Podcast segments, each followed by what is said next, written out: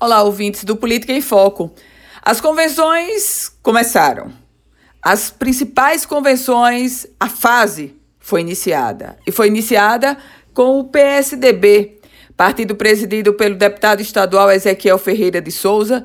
O PSDB com oito deputados estaduais, com um deputado federal, com um pré-candidato ao Senado, ex-senador Geraldo Melo, é com toda essa densidade e sendo um dos principais partidos, inclusive com bancadas de prefeito, é a terceira maior bancada, que o PSDB chega para o pleito de 2018. Uma legenda extremamente forte. E sua convenção não poderia expor ou transparecer um fato diferente disso. A convenção do PSDB mostrou o lastro eleitoral desse partido.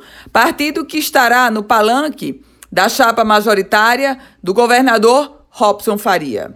O PSDB se coloca agora fechado, composto para o pleito de 2018. Iniciou a temporada de grandes convenções, temporada que será encerrada no próximo domingo. Até lá, tem convenção da senadora Fátima Bezerra, candidata ao governo pelo PT, terá convenção de Carlos Eduardo, candidato ao governo pelo PDT, terá a convenção de Robson Faria. A última convenção vai ser a do PSD no próximo domingo. Meus caros ouvintes, a campanha eleitoral, agora, a gente pode dizer, já ganha até eco.